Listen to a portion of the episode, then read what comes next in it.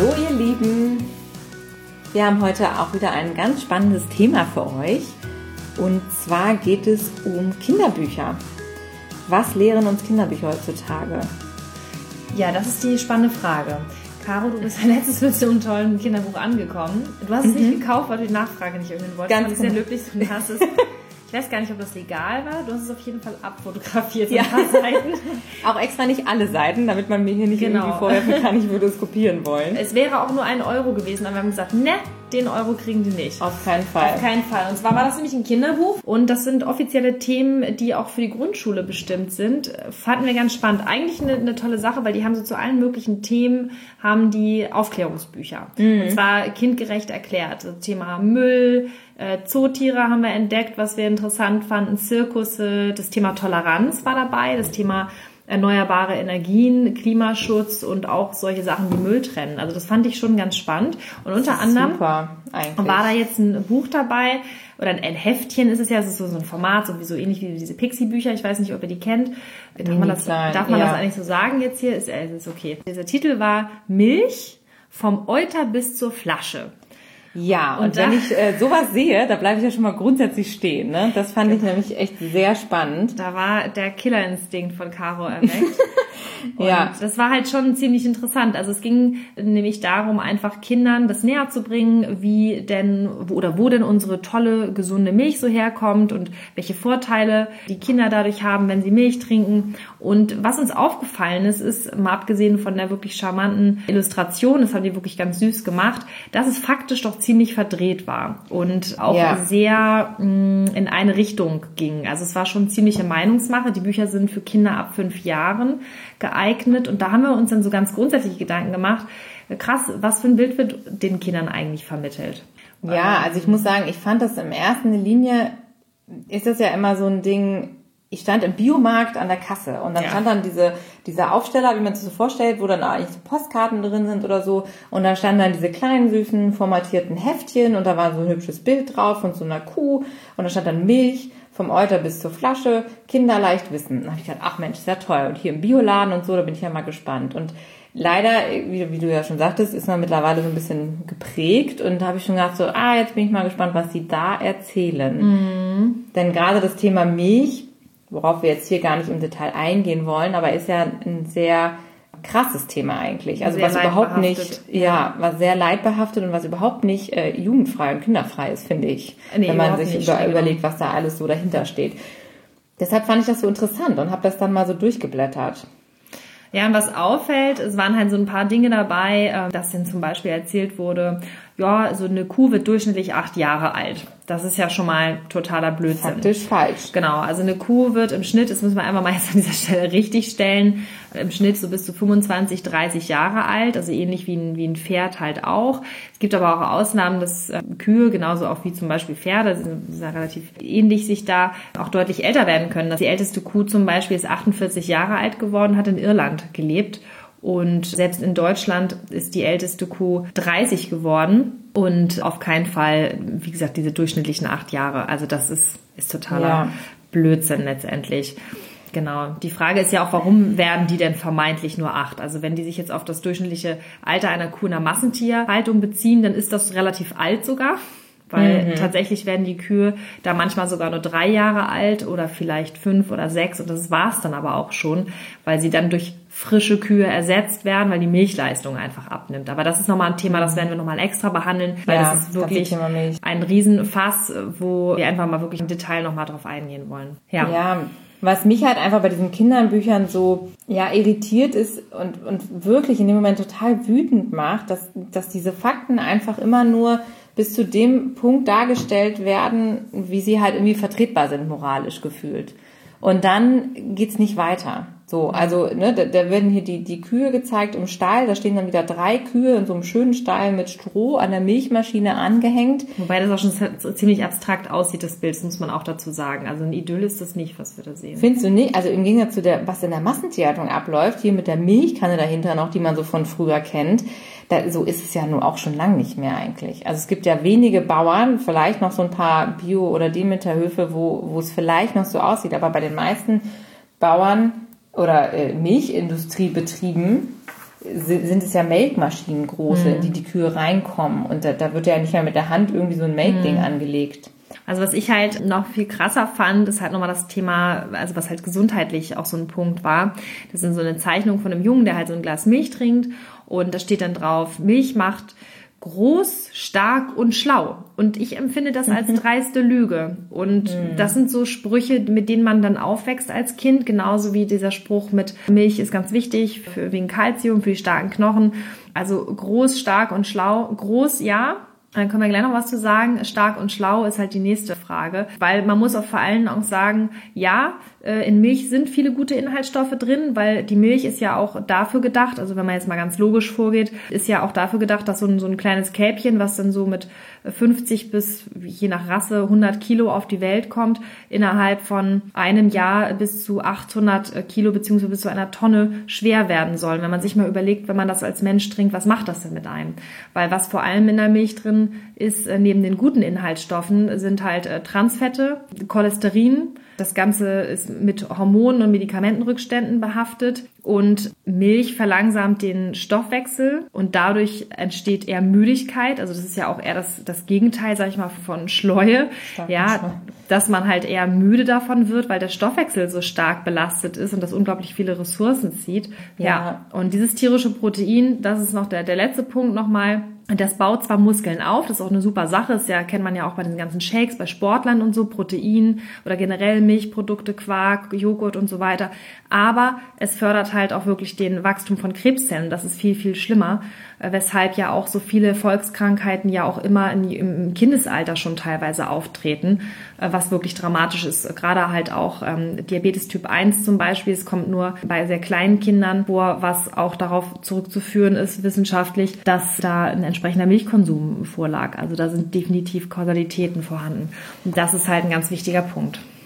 Ja, ich glaube, ähm, wie du ja sagtest, auf dieses ganze Thema Milch werden wir nochmal getrennt eingehen. Da gibt's nämlich wirklich ganz, ganz viele tolle Studien dazu. Ja. Und wen das wirklich interessiert, wir verlinken da vielleicht auch in den Shownotes nochmal so ein bisschen. Es gibt ja einmal die China Study, die sich auch damit beschäftigt. Dann gibt's eine ganz tolle Doku, die Milchlüge heißt das. Es gibt von Oxford und von Harvard mittlerweile viele Studien, die halt wirklich das Gegenteil beweisen. Und das ist im Prinzip auch das, was, was uns ja hier so aufstößt, ne? dass hier einfach Fakten, die unseres Erachtens absolut veraltet sind, einfach als, als absolute Wahrheit dargestellt werden ja. und nicht hinterfragt werden und nach wie vor kindgerecht hier äh, an den Mann gebracht werden. Oder an die Frau. Oder an die Frau natürlich. Also wir wollen natürlich einmal aufklären und werden dann nochmal zu Milch was machen. Der, der Skandal ist meines Erachtens aber, dass eben so ungefiltert diese Informationen da weitergegeben werden, wie sie es eben aus, aus der Werbung von vor 50 Jahren eben, wie wir sie kennen und wie sie da einfach übernommen werden gefühlt. Mhm. Und das ist wirklich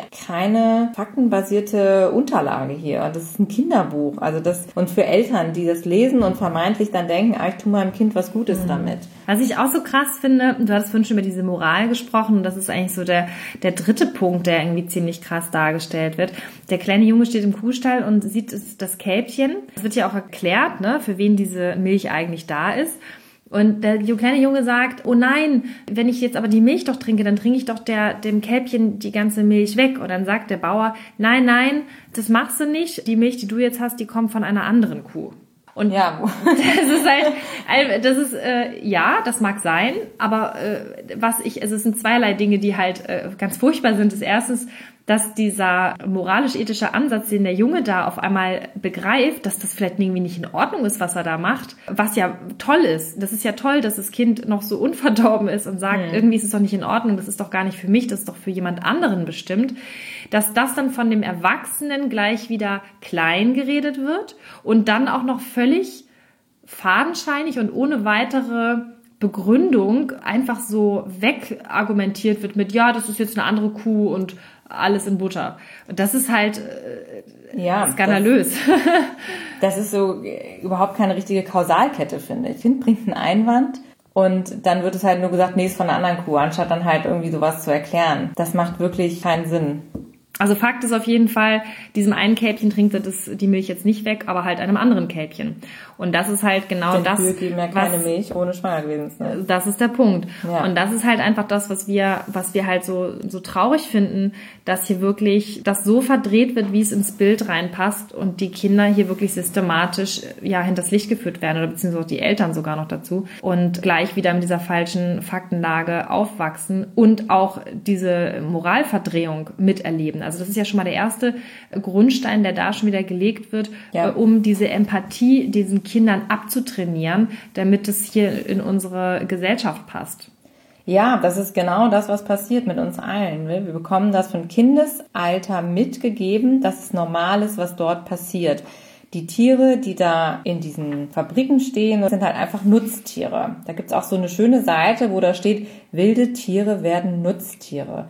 Man begann irgendwann Tiere wie jetzt Schafe, Ziegen, Schweine und Rinder zu züchten, damit sie den Menschen als Nahrung nutzen können. Und das ist auch wieder so ein Thema, dieser ganze Begriff Nutztiere, den hat ja der Mensch erfunden, dieser, diesen Begriff, damit wir uns irgendwie so ein bisschen distanzieren können von diesen Tieren. Ja. Und sagen können, ja, ja, die sind ja, die Tiere sind ja da für uns, also da ist das okay. Mhm. Und bei den anderen Tieren, jetzt wie die Haustiere zum Beispiel, ist es halt was anderes. Das ist eine Desensibilisierung, die da vonstatten geht. Ja, ne? und das wird halt hier schon in diesen Kinderbüchern. in diesen Kinderbüchern so klar dargestellt. Das sind Nutztiere, es ist okay, dass wir die ausbeuten. Und da werden auch diese Tiere hier, könnt ihr halt leider nicht sehen, aber auf der Illustration halt irgendwie schön noch, ne, jedes einzelne Tier auf so einer grünen Fläche und so.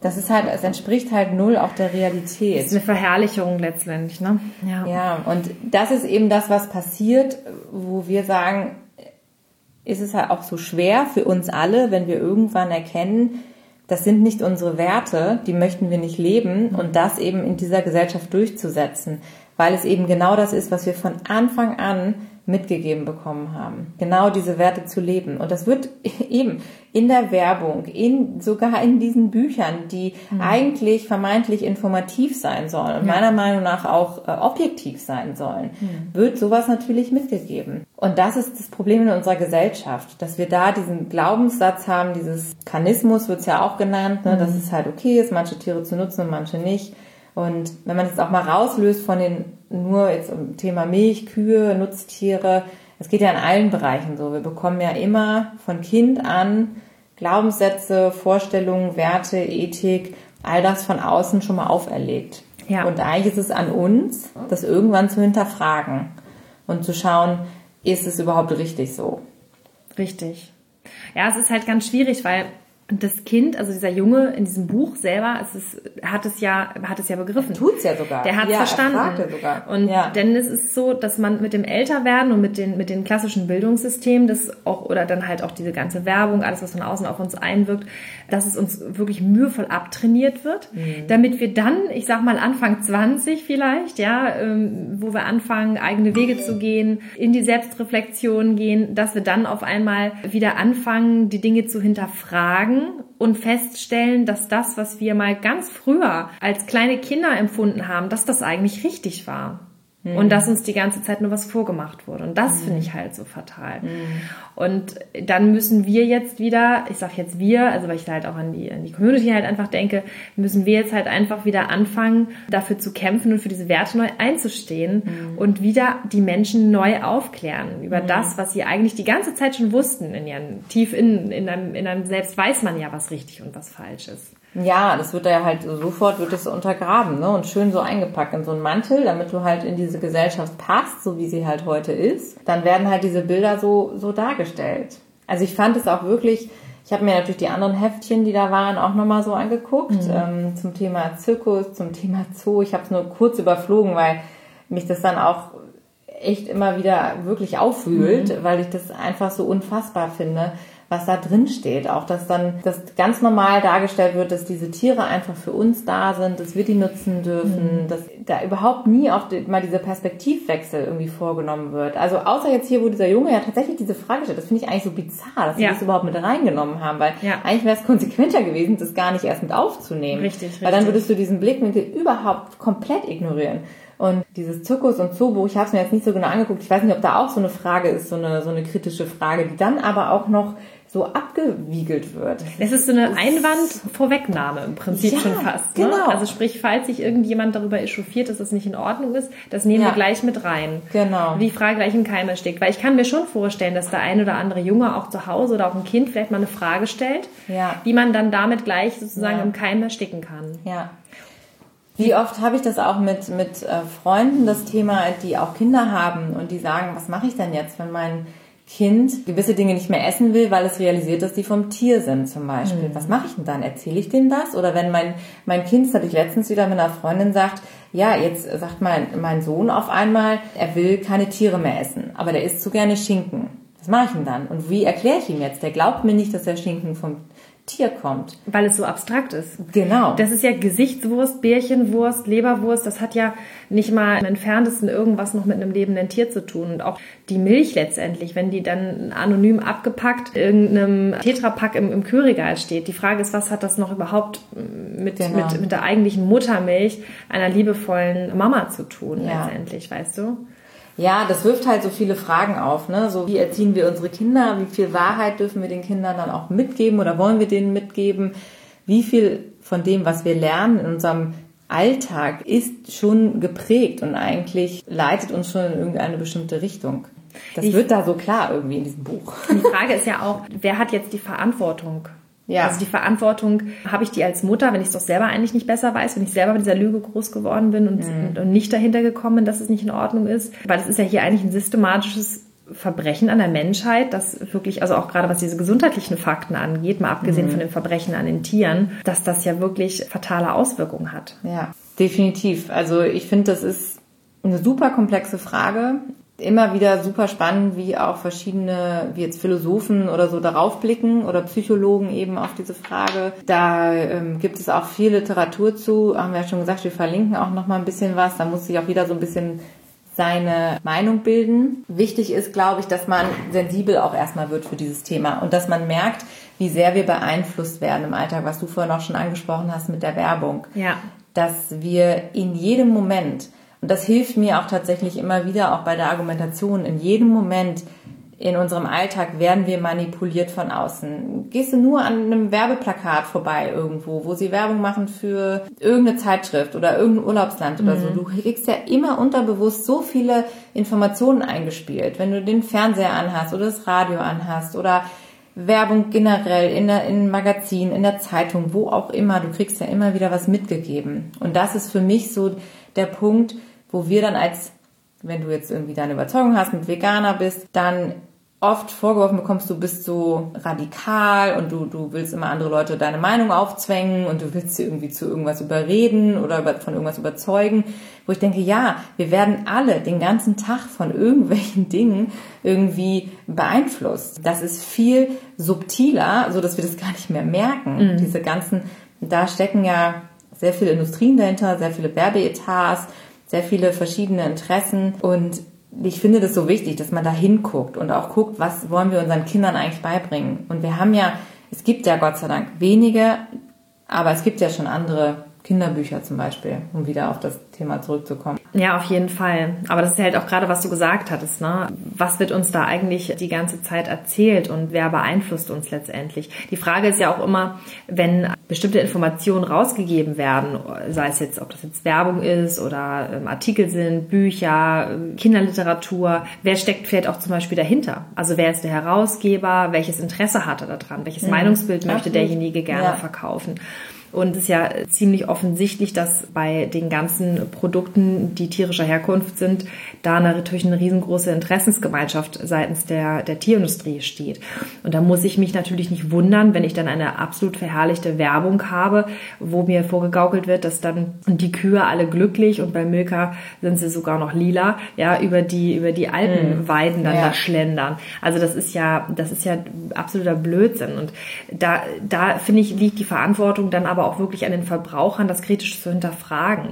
Manchmal mhm. habe ich aber auch das Gefühl, dass wir so dankbar für solche Lügen sind. Mhm. Dass wir auch vielleicht dankbar für die Lüge sind, die der Bauer jetzt diesem kleinen Jungen erzählt hat. Dass der kleine Junge sagt so, oh nein, oh nein, das ist nicht in Ordnung. Doch, doch, das ist in Ordnung, das kommt von einer anderen Kuh. Völlig anonym, völlig egal, wo die herkommt.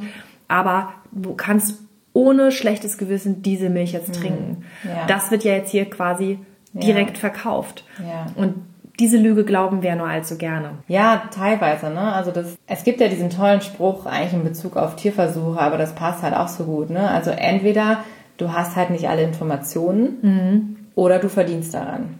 Also ja. es ist oft so, dass man sich fragen muss, ne? wie, wie du sagtest, was ist der Hintergrund? Und ich war lange Jahre nicht Veganer und habe mir über all diese Themen keine Gedanken gemacht. Mhm. Ich möchte niemandem vorwerfen, dass er jetzt bewusst hier irgendwelche Sachen ausblockt. Es wird uns extrem leicht gemacht. Das ist ja das, worauf wir gerade hinaus wollen. Ne? Mhm. Es wird uns extrem leicht gemacht, durch den Alltag zu kommen, ein Leben zu leben ohne Sorgen, ohne Dinge zu hinterfragen. Wir möchten diese ganzen Sachen glauben. Wir möchten glauben, dass das Fleisch, das wir essen, vom Schlachter von dem ankommt, der sein Tier zu Tode gestreichelt hat. Wir möchten glauben, dass es keinen Klimawandel gibt. Wir möchten glauben, dass die Welt nur auf allen anderen Teilen zerstört wird, aber bei uns noch alles in Ordnung ist. Das sind ja alles Dinge, die wir glauben möchten, natürlich. Ja. Wie gesagt, ich glaube auch nicht immer mit böser Absicht. Manchmal fehlen auch Informationen, manchmal hat man vielleicht auch andere Themen, kann sich über sowas keine Gedanken machen, will es nicht. Ja, oder du hast halt eben ganz, also wenn man jetzt mal äh, wirklich von der krassen Situation ausgeht, da sind halt Menschen dabei, die halt einfach daran Geld verdienen. Und die sagen, wir möchten gerne dieses Bild aufrechterhalten, weil es gibt diesen tollen Film, wenn Schlachthäuser Glaswände hätten. Mit, mhm. äh, kann ich nur empfehlen, sich den mal anzuschauen. Weil wenn wir alle genau immer wüssten, was passiert im Hintergrund, würden wir mit Sicherheit ganz viele Entscheidungen anders treffen.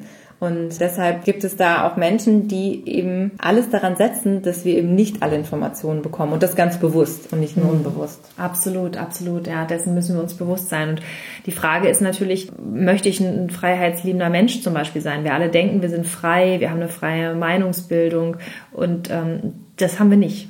Das haben wir nicht sondern die Meinungen werden uns vorgegeben und uns in kleinen Häppchen serviert, die wir dann nur noch in den Mund stecken müssen, um sie runterzuschlucken.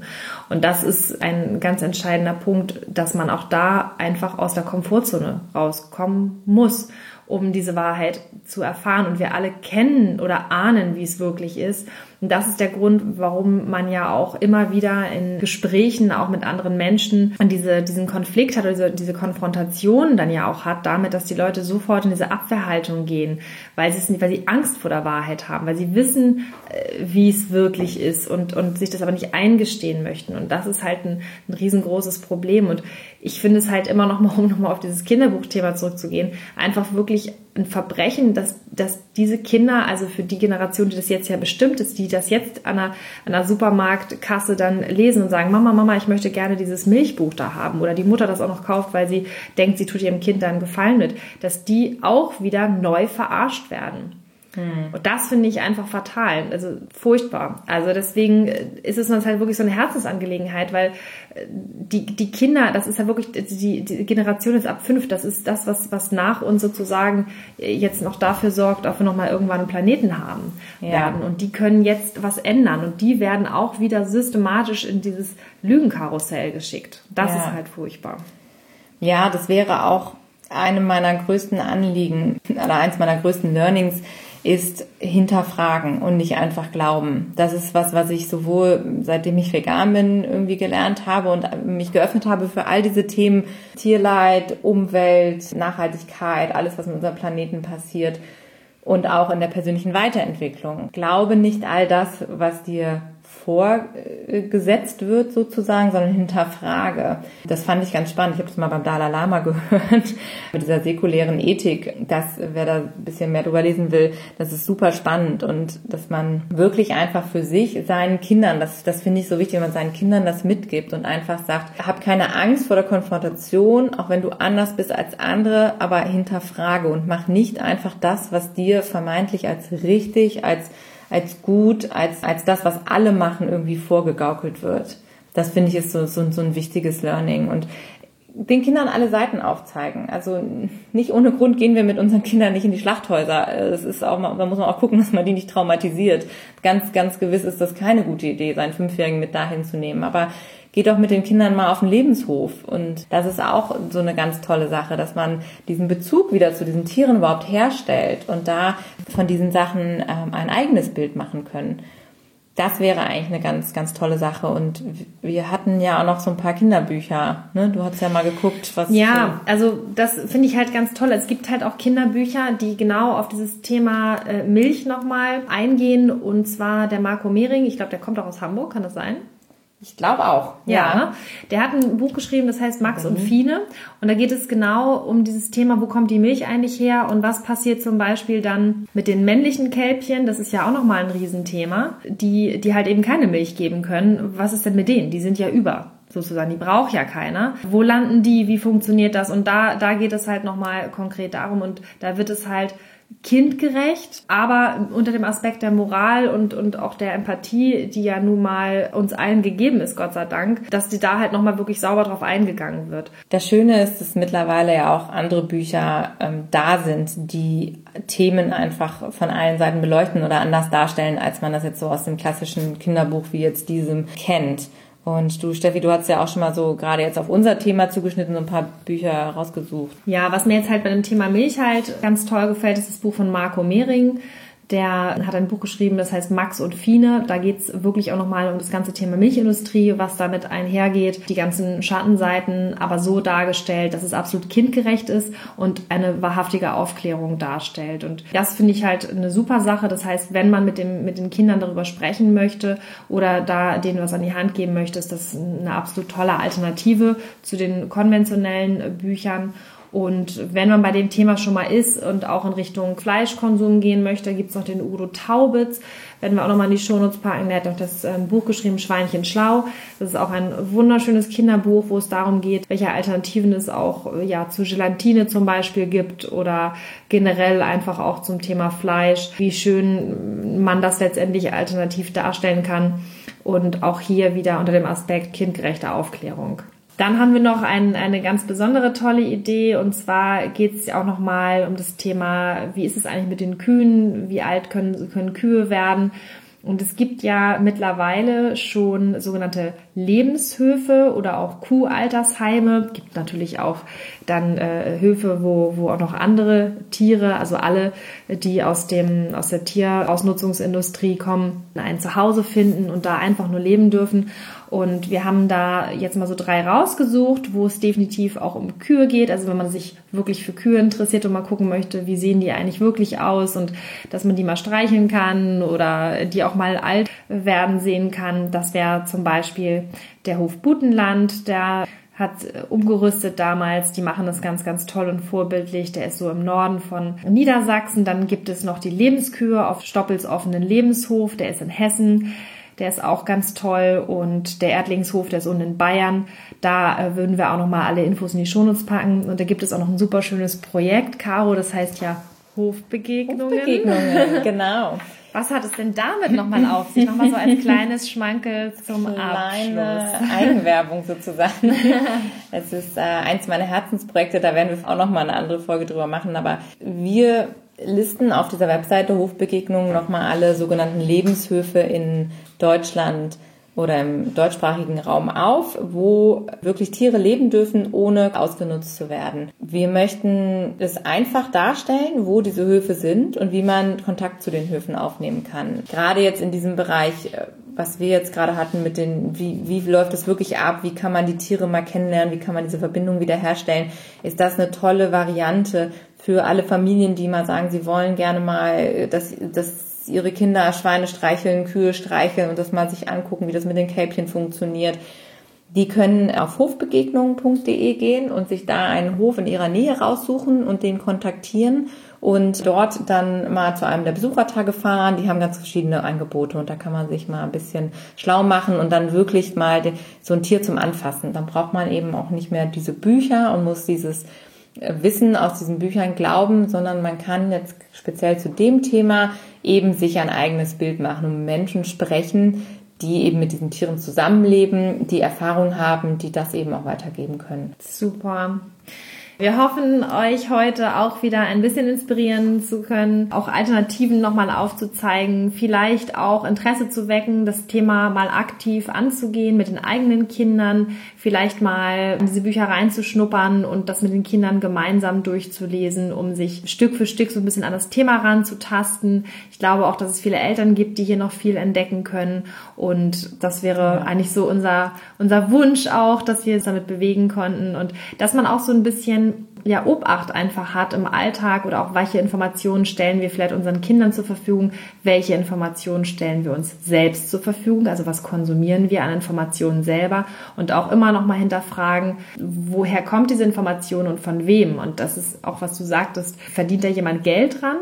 Oder was besser. ist der Hintergrund? Weiß das nicht besser. ja. ne? Also da wirklich das kritisch sein, hinterfragen. hinterfragen. und nicht einfach immer alles glauben, was einem so erzählt ja. wird. Und schaut euch an, was eure Kinder in den Händen halten, was, wir, was ihr ihnen vorsetzt, was ja ihnen auch vielleicht in der Schule gezeigt wird und beigebracht wird. Es ist schwer, den Kindern beizubringen, gewisse Dinge zu hinterfragen, gerade wenn Lehrer irgendwas sagen oder vermeintliche Personen so Vorbildfunktionen aber es ist wirklich wichtig, dass, dass man da so eine Sensibilität dafür schafft, dass eben da auch es verschiedene Art und Weisen gibt, wie man, wie man Informationen betrachten kann und wie man sich die auch suchen kann und wie man auch findet. Und das ist halt was, was uns am Herzen liegt. Genau. ja, super. Also, wir hoffen, es hat euch Spaß gemacht und wir sagen bis bald. Bis zum nächsten Mal. Ciao.